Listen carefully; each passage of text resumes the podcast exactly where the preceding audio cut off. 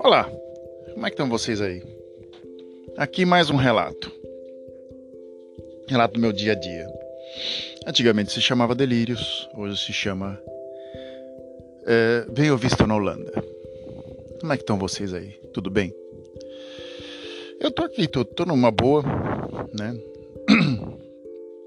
um pigarro fora do normal que parece que eu fumei três carta, tá, é, cartela de cigarro, eu não sei o que acontece, porque eu fiz um teste de DNA e de repente eu espalhei meu DNA para tudo quanto é tipo de empresa e uma falou que eu sou fumante.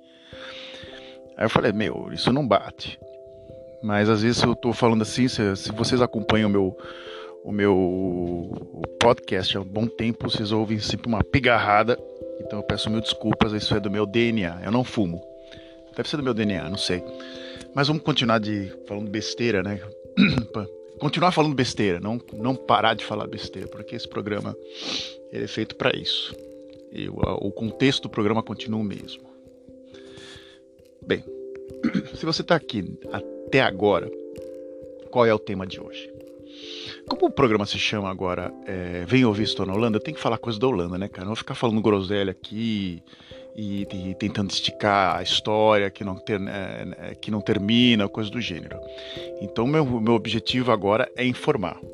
Caso você queira vir para Holanda morar, eu vou estar aqui tentando te ajudar de alguma forma. Você vai tentar ouvir, pegar algumas informações e você vai tentar chegar. é, eu não vou tentar chegar numa parte oficial. Sim, em si algumas coisas batem aqui, porque eu já moro já há 15 anos na Holanda. E tem que ter alguma coisa que bater nesses últimos 15 anos. Pô, eu não fiz. Parece que eu não fiz absolutamente nada, mas eu fiz bastante coisa. Bem, eu há 15 anos atrás eu falava que eu ia escrever um livro. Eu falei, não, eu vou escrever um livro e eu vou terminar. E, e ficou por isso. O livro nem saiu do papel.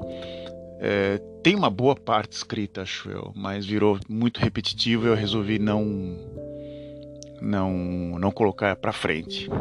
Então eu continuo aqui nesses meus relatos. Se você está aqui nesses dois minutos e meio, é, eu vou tentar explicar para vocês o que, que é o Konenstar. O Konenstar, ou Dia do Rei, se comemora no dia 27 de abril, aqui na Holanda. A Holanda inteira para. É, é um dia criado especialmente. É, é, um dia, principalmente o dia do rei, antigamente era o dia da rainha, né, que era o Koninginasdar, ou Prinsesdar. Que você, de repente, a cidade, a, todas as cidades da Holanda resolvem fazer concertos, fazem feiras, as crianças re, resolvem vender é, coisas na rua e vira uma, uma espécie de uma grande festa. As crianças pegam aquele presente lá que você deu, aquele Nintendo Switch, sabe, que tu pagou quase 300 pau nele, né? De repente a criança tá enjoada, não, não chega, chega a ser tanto assim, não. Vamos falar um exemplo. Aquele FIFA que teu filho comprou, que tu que encheu teu saco, pagou por 60 euros, eu não sei quanto tá no Brasil isso. E de repente ele já jogou, já torrou o saco, ele resolveu vender, ele vende por 2 euros. É mais ou menos isso. o Koningsdar. Seu filho vai lá, junta um monte de brinquedo. Tem alguns brinquedos, uns G.I. Joes, uns, uns, uns, outros, uns outros coisas de moda e ele vende por um preço muito baixo. Meu primeiro Koningsdar, que eu, que eu cheguei aqui, eu comprei uma cadeira de bicicleta por 2 euros. É, e um monte de brinquedo para minhas filhas. Para minha filha, que só tinha uma só na época. A outra veio em 2010. E nesse último Dia do Rei, algumas pessoas argumentaram e falaram assim: pô, cara, a gente tá no século 21. Qual é da fucking. Tipo, qual é a função do rei aqui nesse país? A gente no Brasil, a gente teve um imperador, Dom Pedro I e o II. É, duas figuras aristocráticas, uma família cafona e que hoje, até hoje enche o saco via agora extremistas. Bem, o rei e a rainha aqui, eles são cafonas, principalmente a máxima, mas a máxima é gata, Então é esse que é esse que é o negócio, que é a rainha, que é que ela era argentina, cara. É a, a máxima máxima gata, né, meu? Tem três filhas. Uma vai herdar o trono, né? É, mas a gente vai falar mais do William Alexander, que é o rei atual, e a máxima, né? A máxima que hum, encontrou com o rei na Espanha. Ela é formada em economia, é uma mulher super inteligente. Começou aqui é, na Holanda, literalmente casou, e um baita de, um, de uma festa que atacou até o Adiós Nonino do, do Astor Piazzolla. E ela chorou. E o pai não veio porque ele colaborava como ministro da, da ditadura argentina. Que maravilha, né? Então, o, a Holanda que não quis muito aproximar uma figura com o pai na máxima, na, aqui na Holanda, não convidou ele. Só isso. É, mas quem é William Alexander? Primeiro, eu vou aqui tentar para vocês ler o nome dele, que ele tem um nome real. O nome dele é Willem Alexander der Nederlander. Né? Muito bonito esse nome. Mas o nome completo dele é Willem Alexander Klaus George Ferdinand Koning der Nederlander, Nederlanden, Prins van Oranje, eh, van Oranje-Nassau, Keer van Amsberg. Caraca, que título, né? Todo mundo conhece ele como Príncipe Euso. Esse que é o ou Willy. Esse que é mais. Vamos botar o cara lá para baixo, né? Vamos botar o cara lá para baixo. O que, que é Peus? Peus é cerveja. Aquela cervejinha que tu pede, né? É, tipo, Peus é mais uma cerveja de garrafa, uma garrafinha de cerveja assim pequenininha. Por que Príncipe Peus? É, ele quando foi estudar é, acho que foi em Utrecht, que ele é nascido em Utrecht, né? Ele é nascido em Utrecht. Ele quando foi estudar na universidade em Utrecht, ele não tinha mais o respaldo da mãe, ele não podia, ele era ainda um príncipe, né? Mas o que diziam que ele era um cara que adorava uma festa e adorava uma cerveja, vivia de cara cheia. Então ele ganhou esse apelido do Príncipeus, né? E pegou, né? E depois, quando ele virou o, o, o, rei, ele virou o Willy, que é uma espécie de, de abreviatura de William Alexander.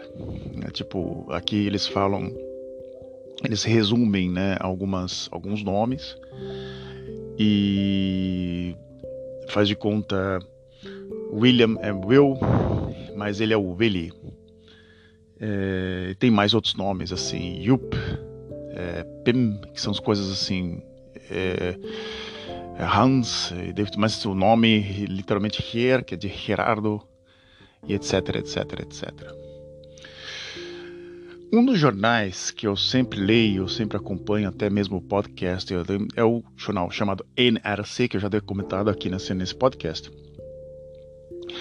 E eles resolveram fazer assim: qual é a função do rei? Né? Qual é a função do rei? num, no momento atual, século XXI, o que, que o NRC chegou à conclusão? É, bem, o, bem, o NRC fez assim um levantamento geral do que, que o nosso querido William Alexander fez nos últimos anos. Ele assumiu, acho que o trono foi em 2014. E logo que ele assumiu o trono, houve um acidente. Um cara pegou, um cara que estava desempregado, resolveu jogar o carro contra a multidão, matando três pessoas. E foi, uma, foi um desastre. Foi o primeiro dia do rei dele em Apeldoorn. Acho que foi 2000. Eu acho que foi até antes. E o cara resolveu jogar o carro é, em cima da multidão.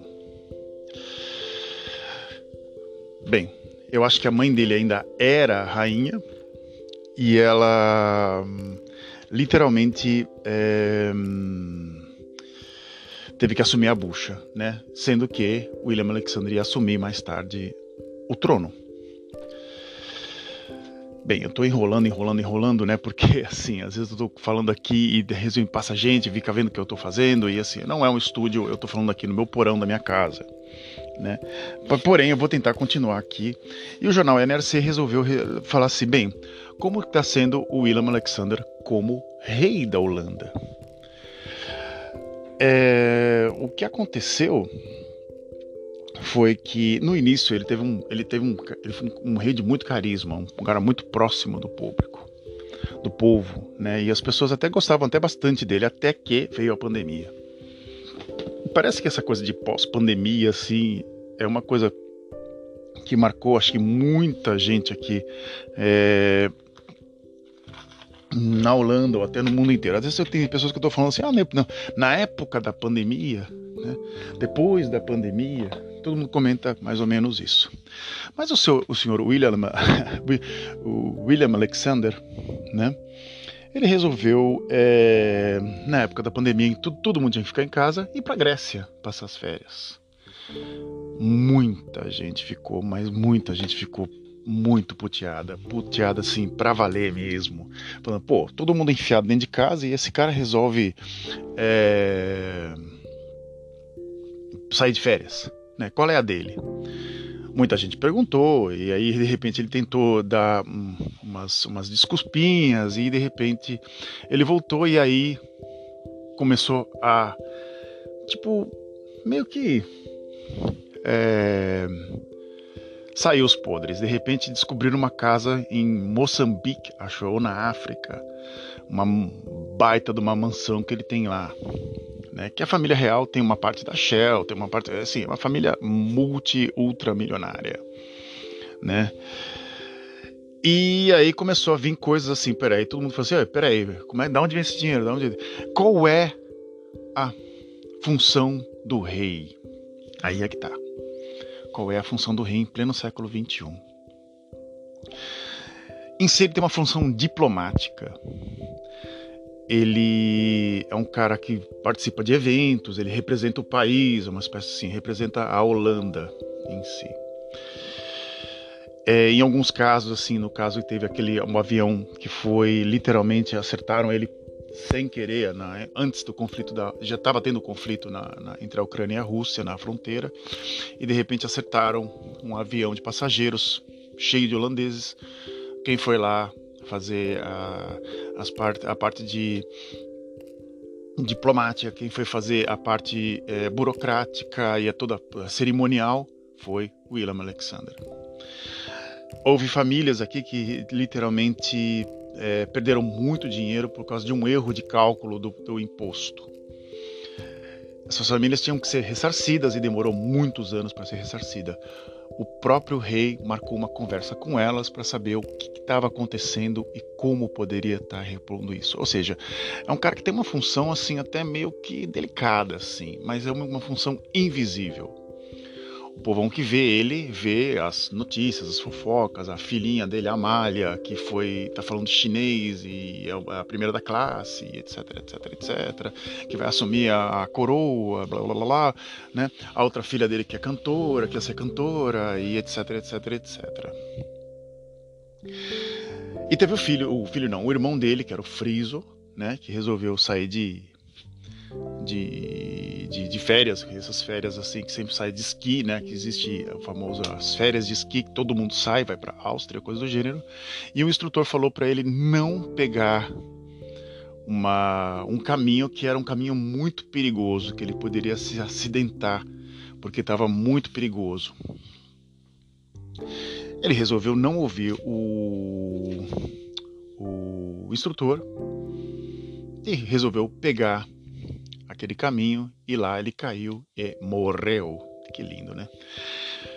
É meio, meio tosco tô falando assim, mas é, o Friso era um dos é, irmãos do, do William Alexander. Friso, que nome, né? Friso. E era um dos caras que fazia também parte burocrática, diplomática. Assim, eles são muito mais ligados à diplomacia. Voltando, não a Beatriz, a mãe dele, mas acho que a Wilhelmina, caso se não me engano, Juliana, desculpa. A Rainha Juliana teve uma grande, grande, grande, grande, grande é, é, função na Segunda Guerra Mundial. Ela fez a parte, é, entre, literalmente, a ponte entre a Alemanha e Holanda. A Holanda foi, a Alemanha invadiu a Holanda em três dias e a família real ficou meio que à mercê dos nazistas. A rainha, ela mais ou menos fez uma espécie de um ficou ali naquele estado neutro, ali tentando negociar com os americanos, tentando libertar Alemanha. Foi, e tem até um filme chamado Soldado von Oranje, ou Soldado, eu não sei como é que eu não sei como posso explicar para vocês esse filme que é o Rutger Hauer, que é um dos, que é o ator principal, que ele faz esse papel desse, desse soldado da, que, que, que é uma espécie de que tenta furar o bloqueio nazista, etc, etc. Porém, a Holanda teve praticamente é, 96 ou até um pouco mais por cento da população a favor dos nazistas. Pouquíssimos, acho 4% ou 3,5% eram contra os nazistas. É, eu tenho outros números ou dados, assim, assim, de 150 mil judeus que moravam na Holanda, apenas 15 mil voltaram ou menos. Ou seja, se for comparar em termos de extermínio, a Holanda exterminou muito mais judeus do que a própria Alemanha, que tinha meio milhão. Mas a gente vai continuar, não vou esse dar um papo para outro podcast, senão vai ficar, ficar puxando muito assunto aqui. Então William Alexander ele queimou o filme dele nesse depois da pandemia e continua com um carisma muito baixo, vamos assim, estava com um carisma alto, as pessoas estavam adorando ele e de repente esse lance da pandemia deu uma queimada de filme nele fora do normal. A família real vive em si em torno da imagem de Máxima, a rainha argentina, cara. Pois é, Máxima, além de ser uma mulher muito bonita, é uma mulher bastante inteligente e escolhida meio que a dedo. Todos os maridos tinham meio que ascendência alemã incrível, né? A ascendência alemã. E Máxima foi a primeira a furar meio que esse esse esse bloqueio, vamos dizer assim, entre, da, da, Alemanha. Ela estudou economia, ela faz também pontos também sociais, muita muita parte social ela faz, doa dinheiro, uma série de coisas para caridade, uma série de coisas assim ligados também à guerra, uma série. Eles fazem muita parte social. A Holanda, desde 2010, virou um país é, regido por um governo liberal, um governo de direita, dirigido por Mark Rutte, que é um cara de um partido chamado VVD. A Holanda, até 2010, era um partido de esquerda ou de centro-esquerda. Ela foi para a direita por falta de opção. Mark Rutte era um, era um, era um, era um político já de, de novo, um cara bem articulado, e olha, o cara segura uma espécie de Angela Merkel da Holanda, assim, um cara que não é casado, um cara que suspeitam que é homossexual, mas ninguém nunca provou, né? E mesmo que seja, whatever, né? É...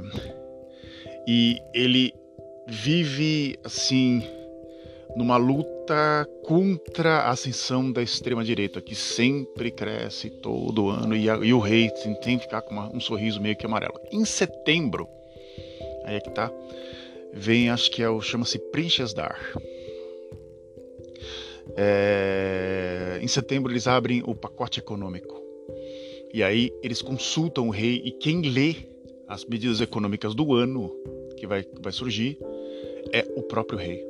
É uma, é uma espécie de uma, de uma, de uma cerimônia que é dada numa catedral protestante dentro de Haia, dentro do parlamento.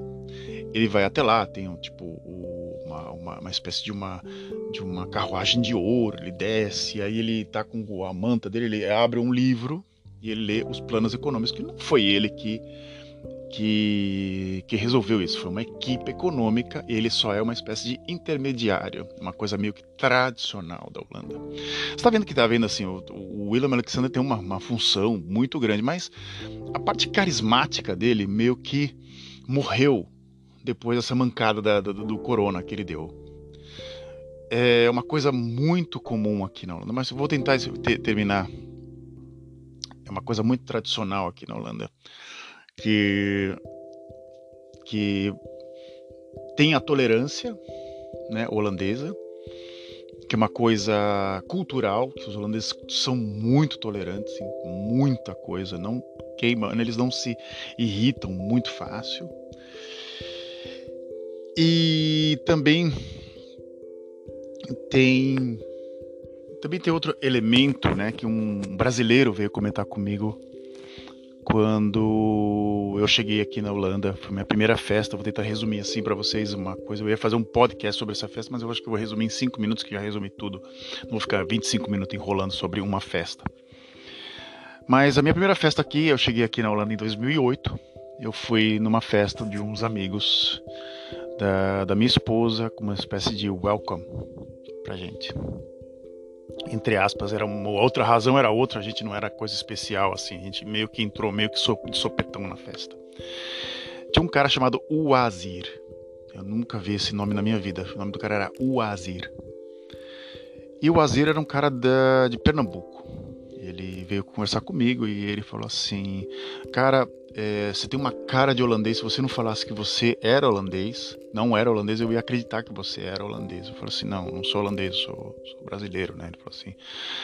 Pô, isso pode ser até um motivo pelo qual você pode estar tá crescendo aqui dentro, porque você ser, você ter cara de holandês, isso chama, isso ajuda muito. Eu falei, tá, mas uma coisa que me fode, ele falou assim mesmo, desse jeito aqui, é uma coisa única. Você pode fazer 30 vezes uma coisa assim, o expert. Você pode fazer uma coisa assim, jogar, fazer uma jogada de craque assim. Você você sim, as pessoas gostam de você, mas se você errar uma vez, que as pessoas vão falar assim, aquele cara, meu Deus do céu, porque aqui é vem uma amargura gigante e essa amargura, assim, você vai sentir, assim, na hora. Isso foi em 2008, não tinha mídia social. A mídia social estava caminhando com vários outros sites.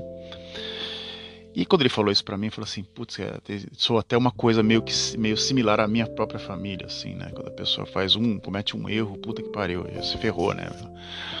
É muito também pela origem também da minha família que é do norte da Itália, que é uma coisa muito comum, assim, aquela coisa, aquele aquela, aquela acidez, assim, um pouco mais da, do norte da Itália. Tipo, errou aquele, aquele filho da puta, por que ele fez isso, né? Mais ou menos assim, é, a pessoa faz 30 coisas boas, uma errada, caiu as 30. Então foi mais ou menos isso que aconteceu com o William Alexander. Era um cara com muito carisma, um cara que foi treinado, mais ou menos, estou vendo pela Amália, a filha dele, que está sendo treinada para ter o, para assumir a coroa mesmo daqui 10 anos, acho eu, até menos. Ela tem que arranjar um namorado.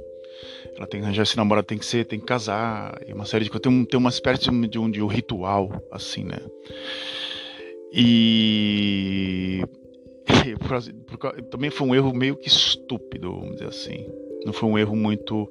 Ele achou também que, ah, isso aí deve ser uma gripezinha, vai acontecer em nada, eu sou o rei mesmo, ninguém vai falar nada. A imprensa caiu em cima dele.